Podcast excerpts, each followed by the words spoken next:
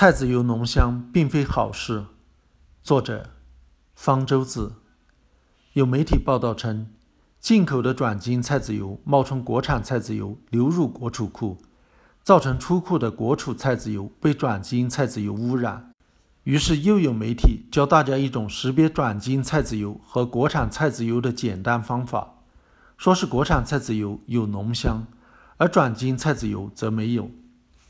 传统的菜籽油的确有一种特殊的气味，有的人很喜欢，炒菜非用它不可；有的人则很不喜欢这种气味。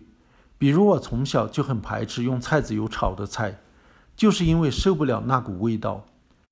初到美国留学时，我见到医学机构推荐炒菜用菜籽油对健康比较有好处，那就为了健康忍忍那股味道吧。一试之下，才发现美国产的菜籽油没有味道。这种气味其实是油菜保护自己的一种方式。油菜的细胞有的含有硫代葡萄糖苷，有的含有黑芥子酶，二者平时并不接触。当油菜受到害虫、食草动物的损害时，细胞破裂，硫代葡萄糖苷和黑芥子酶混在一起，黑芥子酶就把硫代葡萄糖苷。水解为有毒的挥发性物质异硫氰酸烯丙酯，来杀死害虫、驱赶食草动物。菜籽油的独特气味就是这种有毒物质散发出来的。高浓度的异硫氰酸烯丙酯同样对人体有毒，能阻碍甲状腺对碘的吸收，导致甲状腺肿大，也会对肝造成损伤。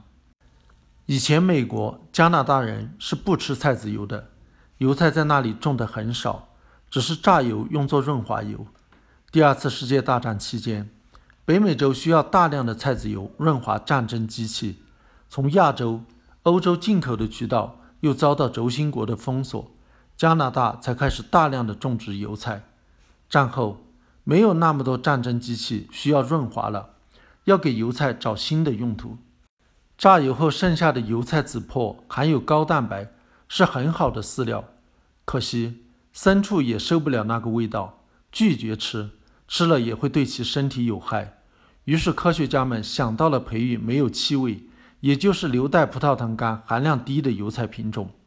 一直到1967年，加拿大科学家才在波兰找到了一个硫苷含量很低的油菜品种。这个油菜品种的芥酸含量也很低，只有百分之七到十。而普通菜籽油的芥酸含量高达百分之三十到六十。幸好芥酸也不是什么好东西，芥酸是一种脂肪酸，被身体吸收后分布到身体各处，可成为细胞的能源。要把脂肪酸当成能源使用，需要在线粒体内把它氧化。但是芥酸是一种长链脂肪酸，氧化的效率低。心肌细胞对芥酸的氧化效率似乎特别低。用大鼠。猪和猴子做的动物实验表明，如果膳食中含有高含量的芥酸，它们就会在心肌细胞中沉积下来。人体是不是也是这样呢？在上个世纪七十年代，印度国家营养研究所对此做过研究。印度不同地区的饮食习惯不一样，在加尔各答使用的食用油主要是芥酸含量高的芥子油，在马德拉斯主要是花生油和芝麻油。而在特里凡德朗，则主要是用椰子油。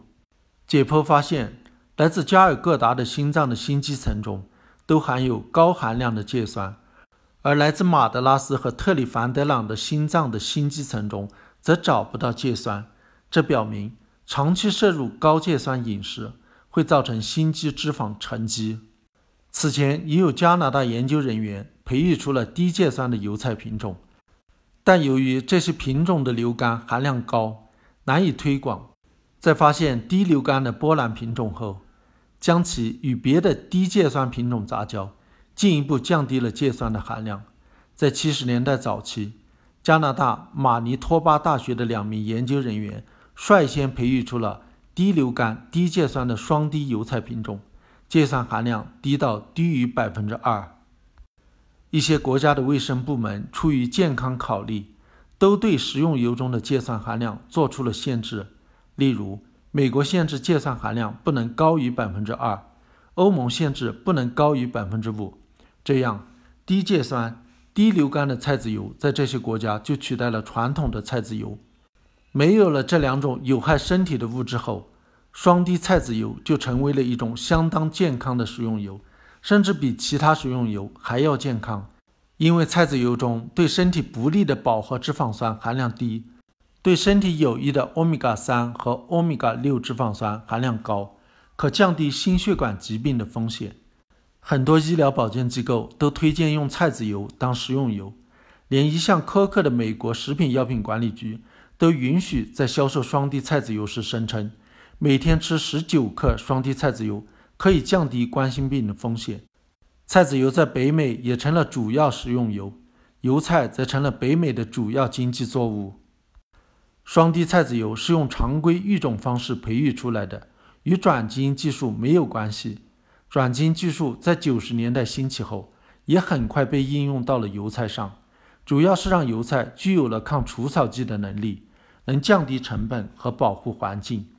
目前北美种植的油菜基本上都是转基因品种，它们只是在原有的双低菜籽油基础上进行了改良，同样是健康安全的。